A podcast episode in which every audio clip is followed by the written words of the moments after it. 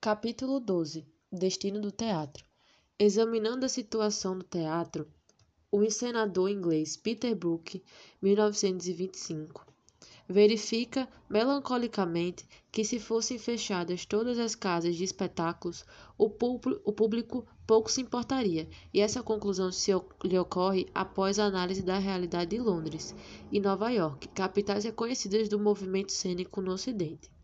V. Peter Brook em busca de uma fome, artigo reproduzido em Cadernos de Teatro, número 20, do Boletim Mensal do Instituto Internacional de Teatro, fevereiro 1962, que se diria de outras cidades, das quais o teatro não chegou até hoje a impor-se no consumo.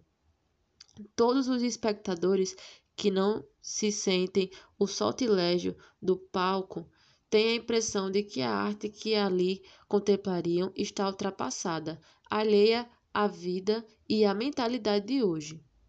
Em seu desabafo, Peter Brook cita a cada instante Antonin Artaud, 1896-1948.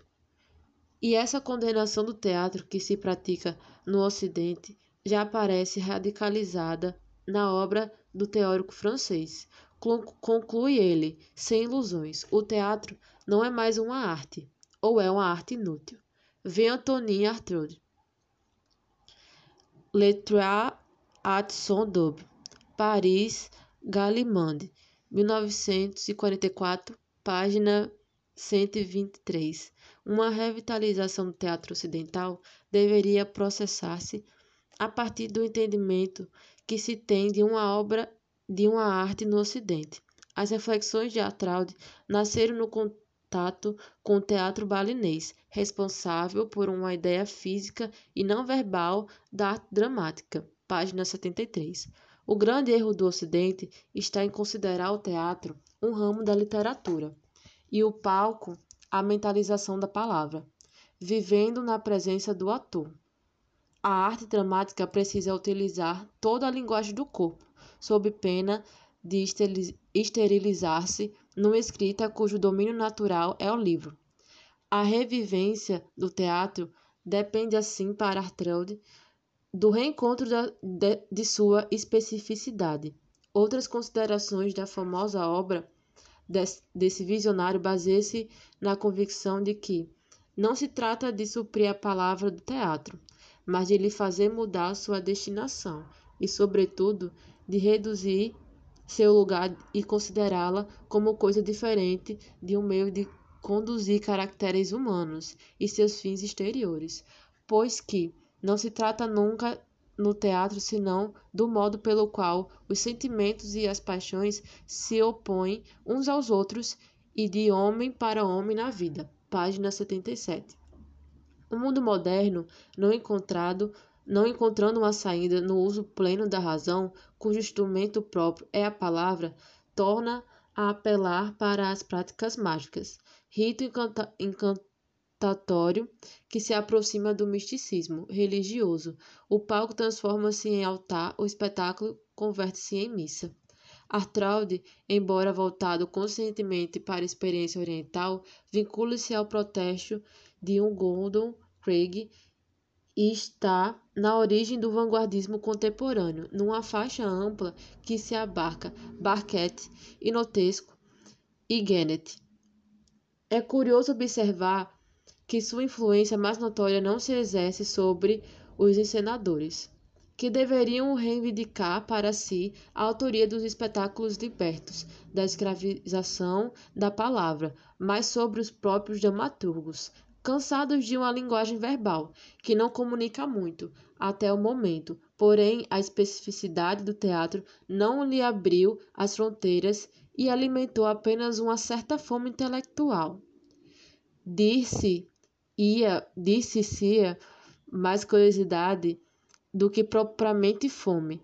Quanto menos as ideias de Arthur contribuíram para denunciar o equívoco do teatro literário, nascido da reação contra o comercialismo do palco europeu, sobretudo francês. Não se encontrou caminho salvador. mas se exclu excluiu desvios preciosos. O teatro continua a procurar as grandes camadas que lhe dispõem a consumi-lo. Cinema e televisão. As choramínguas da grandeza passada do teatro põem-se ao cinema e à televisão, terríveis concorrentes de palco. Para eles, as companhias precisam readquirir aquela multidão de espectadores, roubados primeiro pela tela e agora pelo vídeo. Outros concluem, outros concluem que, inventados pela técnica do século XX, esses dois vínculos artísticos o teatro perdeu irremediavelmente e contemporânea, a contemporaneidade. O cinema e a televisão substituíram-no como espetáculos do seu tempo. Em parte, essas afirmações são justas e, até, e têm a, a vantagem de apoiar-se numa verdade palpável. A paisagem do teatro ao cinema e à TV corresponderia a toda uma mudança no mundo moderno, erguido em bases diferentes.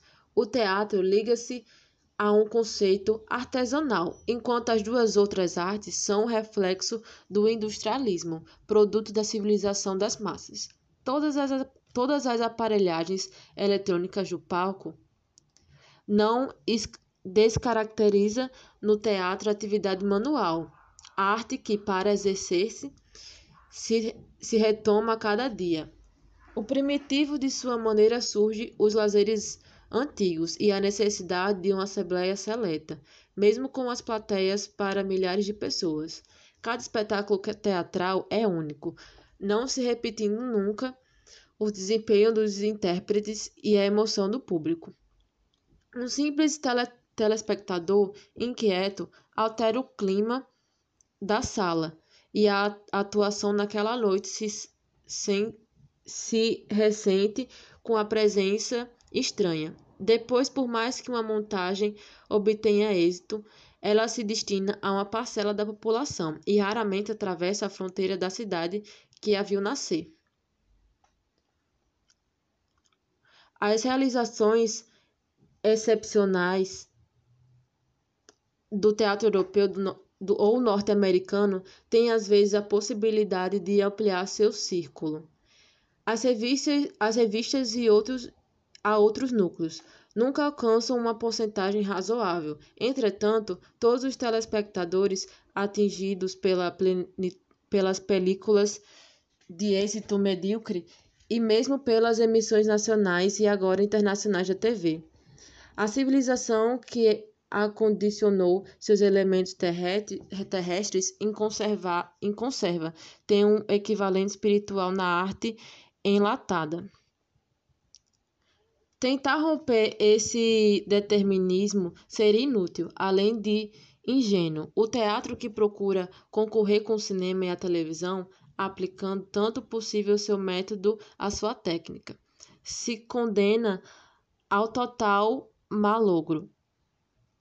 Não se recusa, evidentemente, que as peças aproveitem o sistema da composição fragmentária, normal na arte cine cinematográfica. Seria adulto o teatro que desejasse reproduzir o realismo da tela, a exatidão das, da paisagem fixa pela câmera. O espectador não perde a consciência, não perde a consciência de que tem di, diante de si o mundo imaginário do palco. Viu-se que o cinema falado afastou o mundo e a televisão. Nos grandes centros, ameaça economicamente a indústria cinematográfica. Os estúdios de Hollywood transformam-se quase totalmente em sedes de canais norte-americanos. Como o problema financeiro assume a gravidade maior, a concorrência da televisão parece mais fatática ao, ao cinema do que a deixa significou para o teatro. Em todo o mundo, muitos palcos foram adaptados para a tela, mas o teatro resistiu ao delírio cinematográfico e se constrói hoje em todas as partes novas salas. Nos países subdesenvolvidos, a produção local de TV já constituiu ameaça de a hegemonia do cinema. A expansão dos canais pelas cidades do interior tem levado ao fechamento de muitas salas exibitórias. Espera-se que um dia os dois instrumentos artísticos definam a sua área da penetração. Agora que o cinema e a TV sobrepujaram o teatro com artes seletivas, talvez seja mais oportuno refletir sobre o papel social do palco. Eles não, pare, não pareceu nem des, desaparecerá, porque porque fornecem um prazer estético precioso, o da comunicação direta do ator para o público, mesmo que se perca momentaneamente o hábito do teatro. Ele tende a ressurgir porque a imagem mecânica não acumula o espectador da mesma forma que a presença física, inconformados com a capacidade do cinema e da TV de invadir os mais longínquos rincões. Alguns animadores do teatro puseram-se no escalaço de, da, do público distante. Seria essa uma solução? Sem dúvida. Nas grandes cidades, um jeito é colocar-se o espetáculo para a periferia, mas ainda assim a fórmula é aleatória, pelos número, pelo número de dificuldades a encarar. A circunstância do processar é ide idealmente o teatro com uma plateia pequena. Não recomendaria que ele aceitasse em definitivo a condição de arte para poucos espectadores, se o contato melhor entre ator e público se faz reduzir distância, fugir ao imperativo de boa visibilidade e boa audibilidade, importa em negar a prerrogativa fundamental ao teatro. Assim, o palco se fecharia cada vez mais no mistério, na especificidade, pouco incluindo-se pouco incluindo se estivesse a prestigiá-lo numerosa audiência. Os erros da, da nostalgia. Os descontentes com a situação atual do teatro têm a nostalgia dos factos antigos. A Grécia, a Idade Média, o período elisabetano, o século de ouro espanhol. O palco precisaria redescobrir a linguagem daqueles tempos, além de não se ser exequível uma, uma volta ao passado. Entretanto, as condições que proporcionam o desenvolvimento da arte dramática naquela época não se repetiriam agora. Para tentear a grandeza perdida, em nada contribui para o destino futuro do palco. O caminho nunca é o do retorno, o da reconstituição, reconstrui, reconstituição das circunstâncias que desapareceram. O teatro pode salvar-se permitindo de suas próprias limitações, a fim de estabelecer uma justificativa e uma necessidade. Se o palco se especializou em vários gêneros, entre os quais o declararam a aliança com a música e com a dança, para se reformular o teatro total, de pouco adiantaria. A especialização é este estigma do mundo moderno, e fugir dela dificilmente evitaria a superficialidade dos conhecimentos gerais. Não prevalece o argumento segundo o qual a decadência do teatro seria corolário dessa especialização, que tende a trazer a parte literária para o livro, dissociando-a do desempenho. Como o ator está em palco e a palavra é dominável do mundo, a literatura permanece intrinsecamente a arte dramática. Mesmo os teóricos mais severos na, na proclamação da incomunicabilidade da palavra não advogam que ela seja supri, suprida.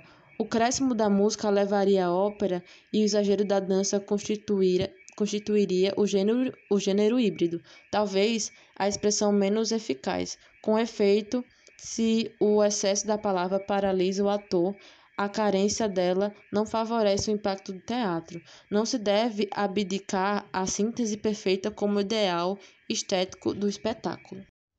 O teatro precisa encontrar sua razão de ser uma coexistência digna com as outras artes, que prolongam maior popularidade.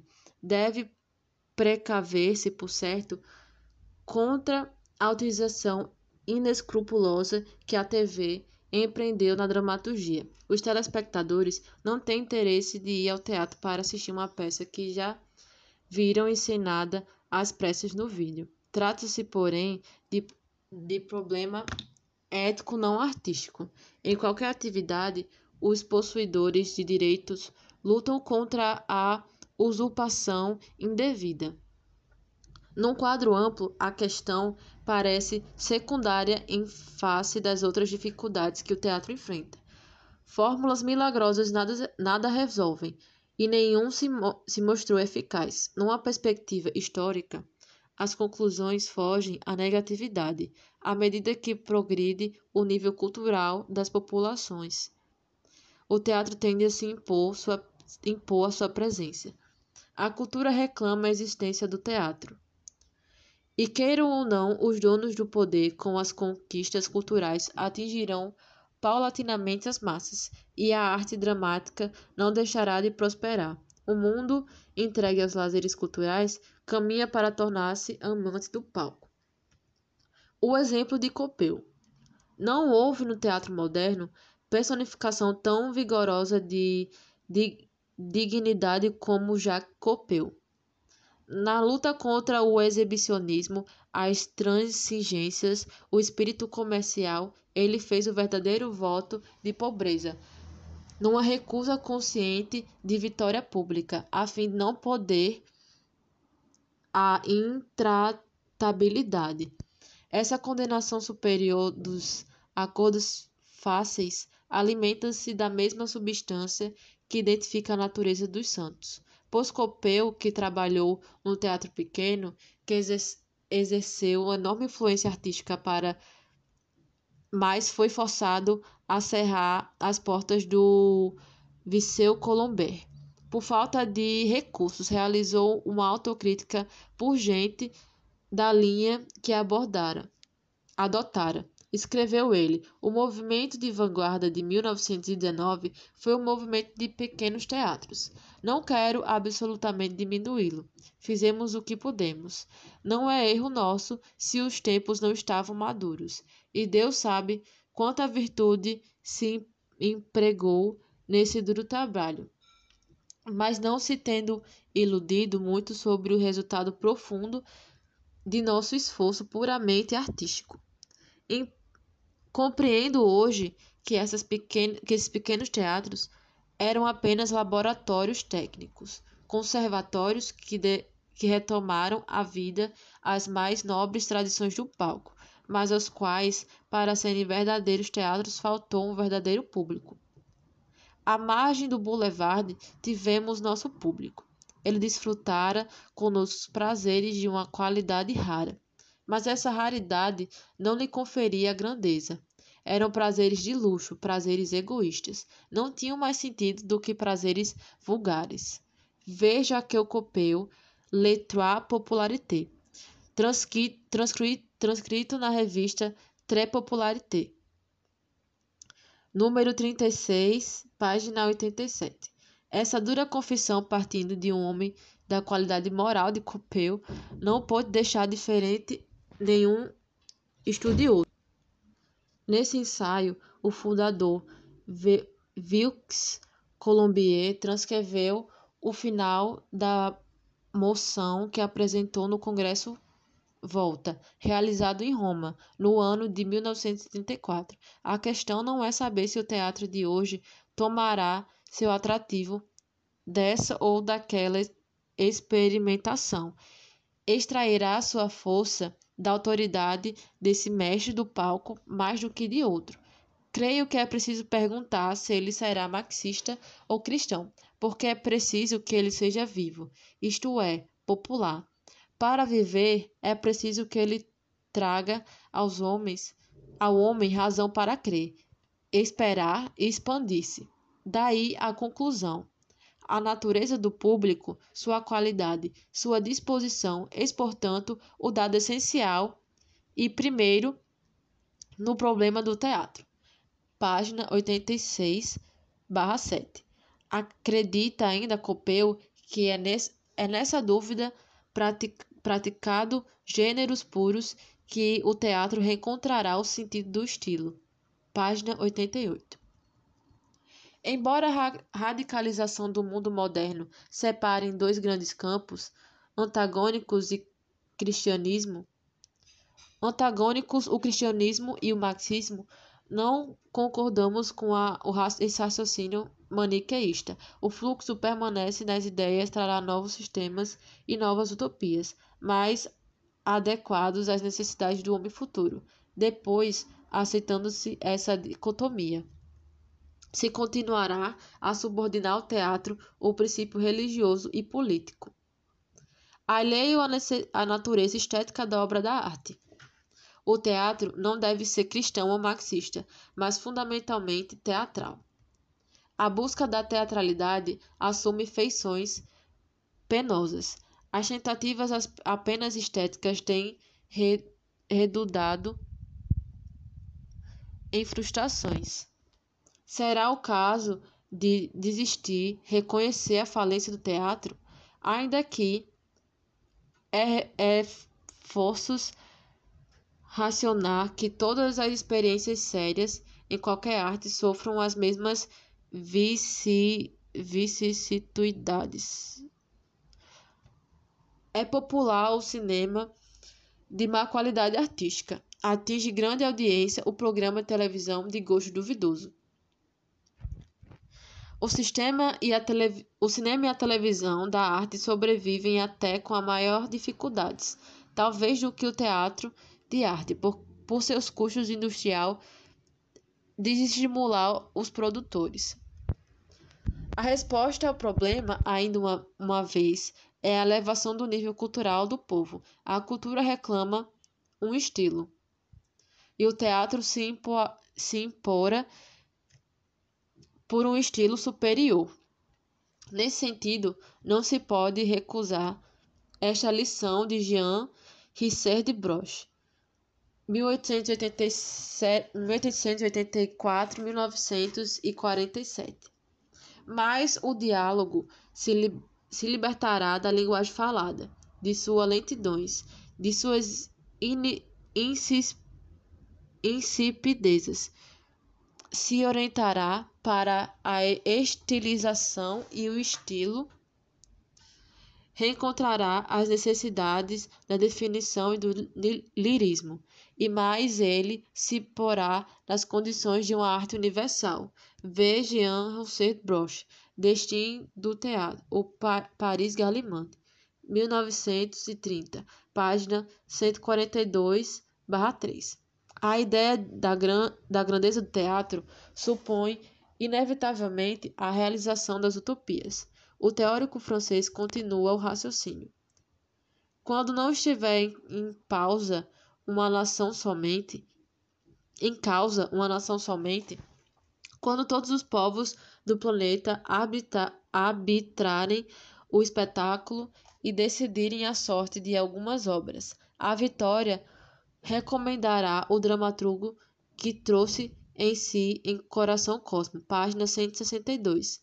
Mas o teatro não se limita a esperar essa universalidade, da qual se aproveitará um dia os trabalhos de palco, se conscientes são também artesãos do futuro. Vocação. Na luta que é árdua, muitos desanimam e põem-se e ponham depõem as armas. A cada momento se vêem exemplos de criaturas talentosas que, sucumbindo ao cansaço, de desertam para outras atividades. Às vezes, nem são as naturezas artísticas mais bem dotadas que persistem. Por certo, outros, outras ocupações costumam re, é, render mais que o teatro.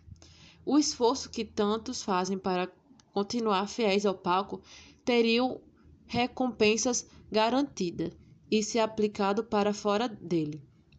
Mas que o raciocínio não iluda. O êxito material no mundo errado coroa com mais frequências as capitulações. A sociedade burguesa não tolera a revolta. Quanto mais o espírito revolucionário, ela esteriliza as tentativas de serenidade, que por resolvê-las quer por condená-las a morrer na indigência. O panorama do teatro não mente.